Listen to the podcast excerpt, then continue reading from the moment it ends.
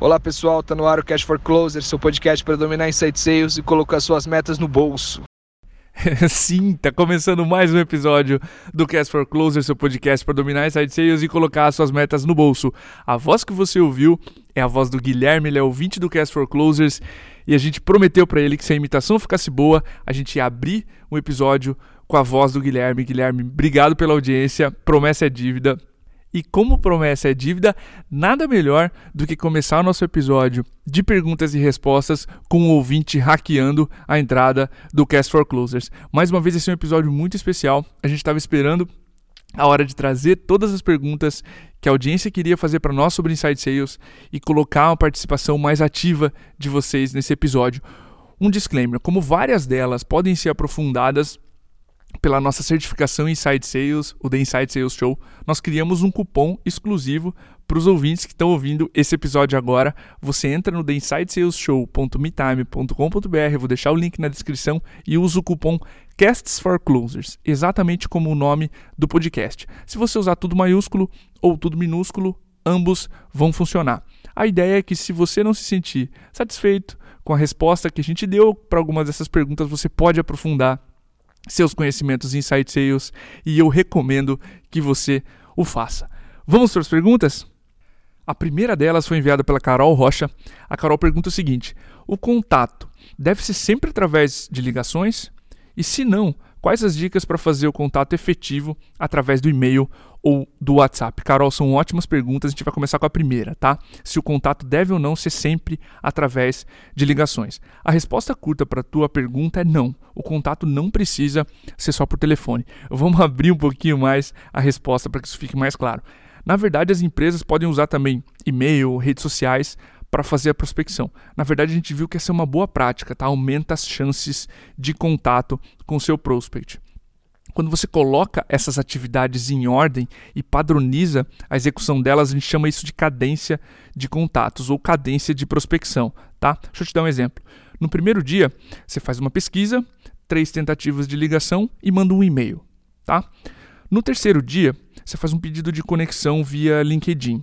No quarto dia, manda um e-mail, faz duas tentativas de ligação. No quinto dia, manda uma mensagem via LinkedIn e mais uma tentativa de ligação. E no sétimo dia, por exemplo, você manda um e-mail. Legal, mas como é que eu posso decidir quais contatos eu devo usar na prospecção? Primeiro você precisa pensar se a tua audiência usa e-mails e redes sociais. Existem alguns públicos que não usam com tanta frequência o e-mail, por exemplo. E aí o e-mail pode ser um meio ineficiente na tua prospecção, tá? Uma pergunta que você pode se fazer: meu prospect, ele ou ela, tá no LinkedIn, tá no Instagram, por exemplo, ou mais do que isso, tá acostumado a ter conversas comerciais nesse tipo de rede social ou no WhatsApp, por exemplo? Com que frequência ele ou ela lê meus e-mails? Isso é importante para definir quantos e-mails você manda. Tá? Isso tudo vai ajudar a definir uma cadência legal. A gente tem alguns conteúdos sobre como definir uma boa cadência, eu vou linkar também na descrição desse podcast para facilitar e completar a resposta, tá bom? A segunda pergunta da Carol foi se o contato não deve ser só por ligação, que é o caso como a gente comentou. Quais as dicas para fazer um contato efetivo através de e-mail ou WhatsApp? Esse também é um assunto onde a gente escreveu alguns conteúdos sobre, eu vou linká-los, claro, na descrição. Mas existem algumas boas práticas, tá? Resumindo, para fazer um bom contato via e-mail, você tem quatro elementos para funcionar: o assunto, a apresentação inicial, o benefício principal e o convite claro. Vamos detalhar como funciona cada um desses quatro. O assunto, ele precisa ser rápido, sucinto, ele precisa despertar curiosidade em abrir o e-mail. A apresentação inicial seria: Eu sou o Diego, da MeTime, e eu consegui seu contato através do LinkedIn, por exemplo. O benefício principal é a vantagem ou a razão pela qual a sua empresa existe. Por exemplo, a MeTime existe para ajudar vendedores a fazerem mais vendas. E o convite, claro, é a razão pela qual você está entrando em contato. A gente pode falar na sexta-feira, às 10 da manhã, sobre um problema X, por exemplo?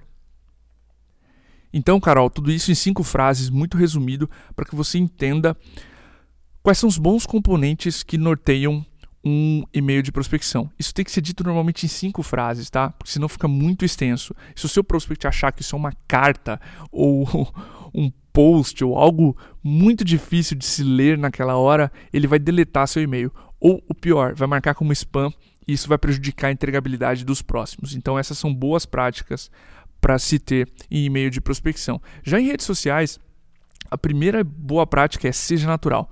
Se os seus prospects não estão acostumados a ter conversas comerciais naquela rede social, ela provavelmente não é uma boa rede social para você começar uma conversa.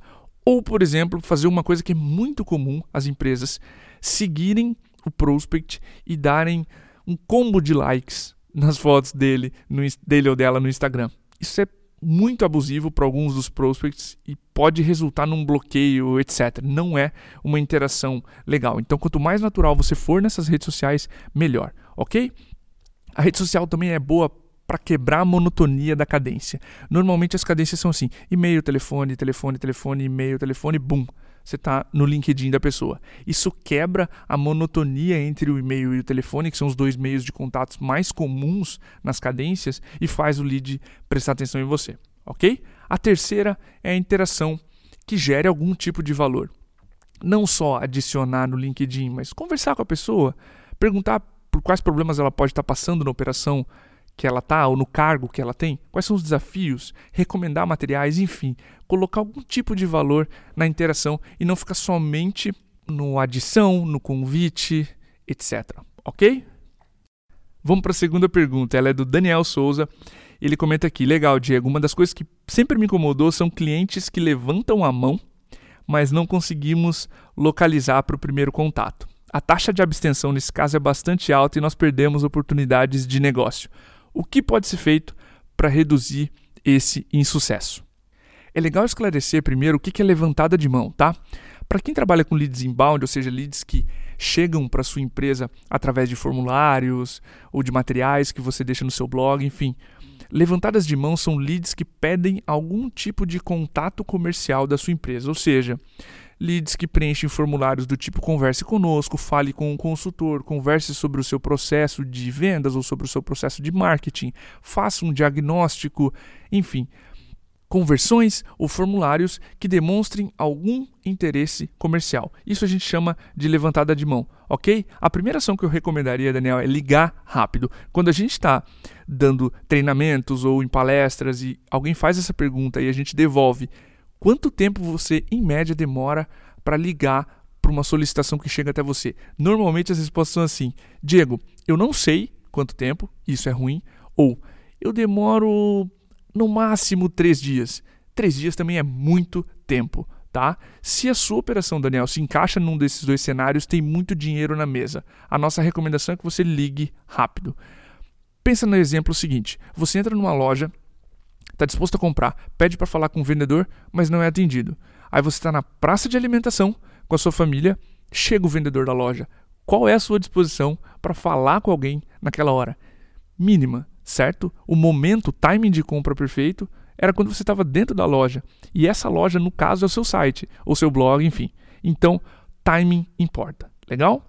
A segunda ação, Daniel, e pode acontecer que empresas que já têm uma cadência de contatos se identifiquem com ela é o seguinte: você tem a cadência de contato, mas ela é muito pouco agressiva. Agressiva no bom sentido. Cadências com mais e-mails são mais conservadoras. Cadências com mais ligação são mais agressivas, são mais direcionadas ao contato. E cadências mais agressivas são muito recomendadas para levantadas de mão, ou seja, você concentra a maior parte das ligações nos dois ou três primeiros dias. De preferência, por exemplo, três ligações no primeiro dia porque é onde o interesse está mais latente. Fechado então, Daniel? Seriam essas duas dicas. Ligue rápido e preste atenção em quantas ligações existem na sua cadência, na sua sequência de contatos na prospecção. Se você está mandando muito e-mail para quem pede contato comercial, pode ser tarde demais, ok? Ou o interesse pode ter enfraquecido ao longo do tempo e aí a gente está perdendo a oportunidade de falar com esse prospect rápido, porque o interesse esfria e aí a gente precisa se aproveitar quando ele está mais alto. A terceira pergunta que manda é o Luiz Santana e o Luiz pergunta como otimizar o tempo de um sales rep sem a figura de um SDR ou de alguém que faz a prospecção. Luiz, essa é uma ótima pergunta. A gente passou por isso aqui na operação da MeTime. A operação da MeTime nasceu sem a figura do SDR, ou seja, os vendedores agendavam as suas próprias reuniões. E com isso surgem vários desafios. Eu vou detalhar mais nos próximos minutos, Luiz, mas a diretriz principal, a linha mestre para responder a tua pergunta é: você precisa parar de perder tempo em todas as ações onde é possível otimizar o seu tempo e a tua agenda, ok? A primeira delas é evitar ao máximo ser multitarefa. Você acabou a reunião, por exemplo, é hora de anotar tudo o que você registrou. Além daquelas que você já registrou, claro, na reunião, é hora de passar informações para o papel ou para o teu CRM ou para o teu software de prospecção, se for o caso na prospecção ali, todas as impressões que você tirou daquela reunião. Se é hora de fazer prospecção, por exemplo, você vai se dedicar única e exclusivamente a isso. Vai fazer pesquisas, vai mandar seus e-mails, vai fazer as ligações de prospecção. A primeira dica é utilizar blocos de atividades. Por exemplo, durante as manhãs eu vou fazer as ligações de prospecção e à tarde eu vou reservar para fazer as reuniões pelas quais eu agendei. Então, dessa forma, tu vai conseguir otimizar a tua agenda em períodos de duas, três horas fazendo a mesma coisa, ou seja, o mesmo tipo de atividade.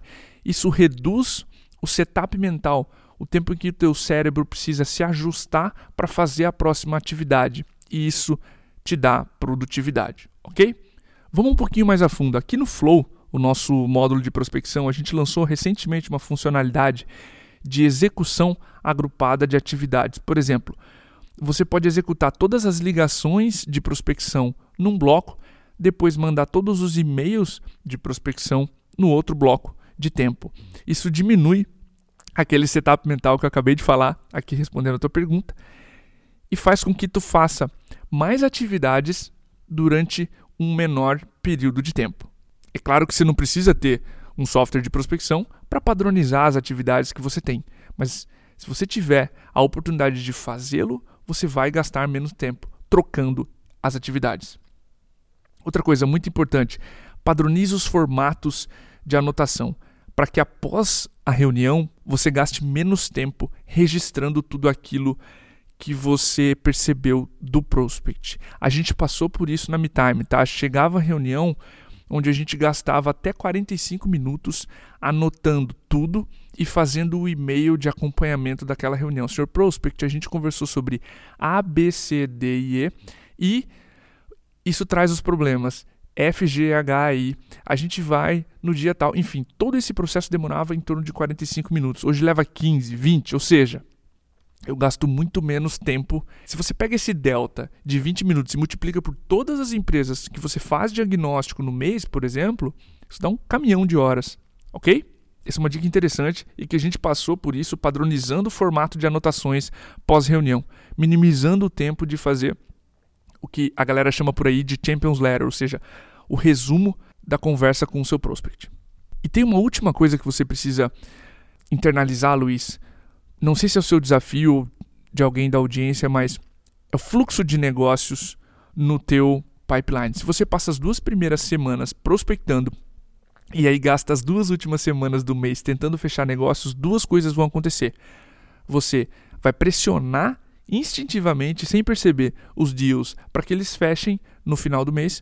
E o próximo mês você vai começar com o pipeline vazio. Isso cria um ciclo vicioso que a gente chama de efeito sanfona. E esse efeito sanfona só piora a tensão com que você entra no teu mês, porque você vai começar a perceber que as tuas metas, as tuas vendas começam a chegar lá no dia 23. E aí começa a ficar tarde, a meta começa a ficar grande demais para aquele mês, aumenta a tensão, você entra o próximo mês ainda mais tenso. Então é legal falar de produtividade também sob o viés de venda, não só sobre atividades, ok? E aí essa dica de ser regular durante todo o mês e de não deixar a prospecção cair durante o mês para que o funil não esvazie é muito importante quando a gente fala de produtividade, ok? A quarta pergunta é do Pedro Henrique e ele comenta aqui: o tema que eu senti falta foi de objeções. Legal, Pedro, esse é realmente um ponto que o brasileiro dá bastante valor durante a venda, tá? Eu não vejo o americano dar bastante valor como nós damos aqui a gerenciamento contorno de objeções. Tem bastante material por aí sobre o assunto, Pedro, e eu queria dar uma visão diferente sobre objeções aqui no Cast for Closers, tá? Algumas vezes a gente conversa com empreendedores, com vendedores, com gestores de venda e surge um, uma resposta, um diagnóstico do tipo: Cordovez, a minha venda é 80, 90% objeções e cada uma delas é uma energia monstruosa para a gente conseguir fazer. Se for esse cenário, podem estar acontecendo três coisas diferentes na tua operação. A primeira delas, tu pode estar empurrando ao invés de estar ajudando o teu cliente a comprar, ok? Tu pode estar, dois, vendendo para o público errado, ou três, uma junção de ambos, empurrando a venda para o público errado. Então a gente precisa fazer essa reflexão se está vendendo para o público errado ou empurrando demais. Isso é a primeira mensagem que eu queria deixar sobre gerenciamento de objeções. Normalmente, pessoal, objeção é sinônimo de duas coisas: insegurança ou discordância. Se o prospect ele se sente inseguro ou insegura, você trata dos elefantes na sala, daqueles assuntos que ninguém tem coragem de falar. Pressão deles, tá? É só um desses assuntos. E se o prospect discorda, você questiona por quê. Você investiga. De qualquer forma, grande parte dessas vezes onde você está falando demais, você está aumentando o risco de assustar seu prospect ou de colocá-lo na defensiva. E aí você gera muito mais objeções do que você poderia gerar. Quando você está perguntando, as inseguranças são menos frequentes porque o prospect tende a se abrir e as objeções vão surgindo. Você as pega antes delas virarem objeções. E aí você trata, você conversa a respeito delas. Então, faça também essa reflexão: quanto da venda, quantos por cento da sua venda é gerenciando objeções e quantos por cento do tempo você passa falando na sua venda? Porque se você tem uma escutativa e você consegue perceber nas entrelinhas o que está acontecendo, você consegue conversar a respeito e dissolver essas inseguranças ou discordâncias muito antes delas virarem objeções, delas surgirem através de uma postura defensiva do seu prospect, ok? Essa é a segunda mensagem sobre objeções. Mas vamos lá. Vamos supor que a sua venda não é aquele primeiro cenário que eu descrevi, caótico, 80, 90% do tempo gerenciando perguntas ou gerenciando objeções, discordâncias. A sua venda é 10% disso. E você mesmo assim quer melhorar nesses 10% que faltam. Legal. A primeira dica é mapear as principais objeções no playbook. Só que se esse documento for muito longo ou muito extenso, você vai sobrecarregar seus vendedores ou seus SDRs. Você vai navegar por esse documento enorme procurando pela objeção que o prospect colocou e vai deixar a conversa mecânica. Tá? Isso é um desserviço para você e para o prospect. Não faça isso. Deixe com que esse documento seja muito sucinto e faça o que a gente recomenda nessa segunda dica, que é estudar as objeções, mas mais do que isso, saber o que está por trás da cabeça do seu prospect quando ele dá a objeção. Você não precisa mapear mil cenários diferentes. Você precisa se preparar para 5, 10 causas raiz que normalmente as objeções surgem. Ou ela é uma insegurança ou uma discordância, como a gente comentou. E de qualquer forma, converse, entenda o que está passando pela cabeça do seu prospect quando ele dá aquela objeção. Se for, por exemplo, contrato, pergunta quais cláusulas estão mais chateando. Faça perguntas do tipo: por quê? O que, que dói? Ou qual o temor quando a gente fala em contrato anual? Multa, por que a multa é um problema para vocês? Você normalmente vai descobrindo as camadas que estão por baixo da primeira pergunta, que normalmente você acha que é a objeção, mas você descobre cinco camadas abaixo que o assunto é custo, ou o assunto é insegurança quanto à implantação, normalmente risco, ok? As objeções, na verdade, são muito menos frequentes em número e são muito mais parecidas umas com as outras. Mas basicamente, faça, tenha um resumo delas no seu playbook estude muito. e estudar de uma forma não a se preparar para todas as frases possíveis, porque isso é impossível, esse documento vai sempre aumentar, mas se preparar para descobrir, através de perguntas inteligentes, o que está atrás da cabeça do seu prospect quando ele traz uma pergunta X. Essa é maneira mais espontânea de se lidar com uma objeção. E é normalmente quando você consegue descobrir e trazer para a zona de confiança, ou seja, você não começaria uma sociedade com alguém com desconfiança, porque você começaria uma parceria com um prospect com desconfiança. Então, as objeções são ótimas oportunidades de falar sobre prospect. Normalmente, quando surgem tantas perguntas assim, tem alguma objeção que eu não consegui mapear. Quer me levantar esses temores pelos quais você acha que a gente não deveria fechar uma parceria agora? Essa é uma ótima maneira de prevenir aquelas 50 objeções que normalmente o prospect dispara uma atrás da outra, ok? E a última pergunta vem da Beatriz Pereira.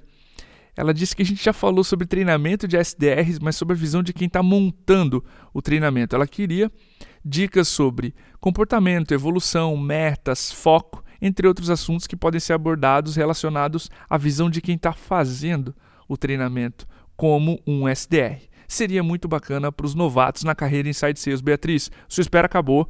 Vamos lá para as dicas para como ser um bom SDR, como aproveitar o treinamento sendo um SDR. A primeira dica, Beatriz, é que você tenha muita energia, ok? A voz é a sua marca e a marca da empresa no telefone para o prospect, nos primeiros segundos, é o que diferencia você de um operador de telemarketing. E não se ofenda, é claro que a sua competência, a sua capacitação está muito acima de um operador de telemarketing que está ali no começo, aquele da operadora telefônica que te liga quarta-feira, às nove da noite. Mas a energia é o que difere você nos primeiros segundos. Portanto, ligue sorrindo, coloque-se numa postura, por exemplo, em pé, para que você consiga transmitir energia para o prospect e ligar com a certeza de que você está ligando para dar uma boa notícia. Essa é a primeira forma de você aproveitar o período de treinamento como um SDR, ok? A segunda dica que a gente daria é coachability. Coachability é uma palavra bonita para descrever a habilidade que você tem de ouvir um feedback e melhorar na hora. Deixa eu explicar um pouco mais. Se nas calls com seu gestor, por exemplo, ele te disser, Beatriz, quando um prospect diz gastar, custar, você diz investimento. Por quê? Porque investimento tem retorno. Custo é quando você bate o carro em alguém, por exemplo. Você não tem retorno nenhum, você gasta. Dinheiro sai, não volta. Então, use a palavra investimento. Esse é um exemplo bem simples para quando você começar a ouvir as perguntas disfarçadas da forma de custo, gasto, você usar a palavra investimento. Coachability é a tua capacidade de pegar essa dica e implementar na hora, implementar nas próximas calls. Essa vai ser uma característica muito importante para o teu desenvolvimento como SDR e principalmente como vendedora nos próximos meses ou anos. E a terceira dica vem justamente do episódio anterior que a gente comentou, que é você se interessar pelo processo todo. A gente normalmente isola os papéis de SDR de vendedor em silos para especializar o treinamento mas os melhores SDRs, eles se interessam pelo processo como um todo. Eu vou te dar um exercício interessante para você treinar isso. Pega, por exemplo, duas calls que você fez a prospecção e o vendedor fez o diagnóstico e analisa as calls desse próximo ou dessa próxima vendedora e vê se as dores ou os problemas que o prospect te disse na sua call são os problemas que o vendedor enfrentou na call seguinte. Você vai conseguir, ao longo do tempo, mapear padrões e aí você vai começar a conseguir se antecipar às objeções ou aos problemas que os prospects estão trazendo. Por exemplo, se ele fala A, você já sabe que pode ter B embutido naquela dúvida ou naquele questionamento. E você consegue se preparar e evoluir muito mais rápido. Então, interessar-se pelo processo todo é uma maneira de fazer com que o SDR pense já como um vendedor que faria a próxima call e não isole. Não isole seu treinamento e a sua parte no processo. Legal? Pessoal, e com essa pergunta da Beatriz a gente encerra esse episódio de perguntas e respostas do Cast for Closes. Eu fiquei muito feliz em fazer esse formato, em revezar as entrevistas com as perguntas que surgem de vocês. Nos deixem saber nos comentários o que vocês acharam desse episódio, se vale a pena, se vocês querem outras edições do Perguntas e Respostas e se você oh, não se sentiu ainda completo sobre as perguntas que a gente mencionou aqui, aproveita o cupom de desconto do The Inside Sales Show, a nossa certificação de Inside Sales, o cupom Casts for Closers e aproveita e usa e compra o curso com 30% de desconto. E com isso a gente encerra o episódio. É isso aí, pessoal. Um grande abraço. Até a próxima.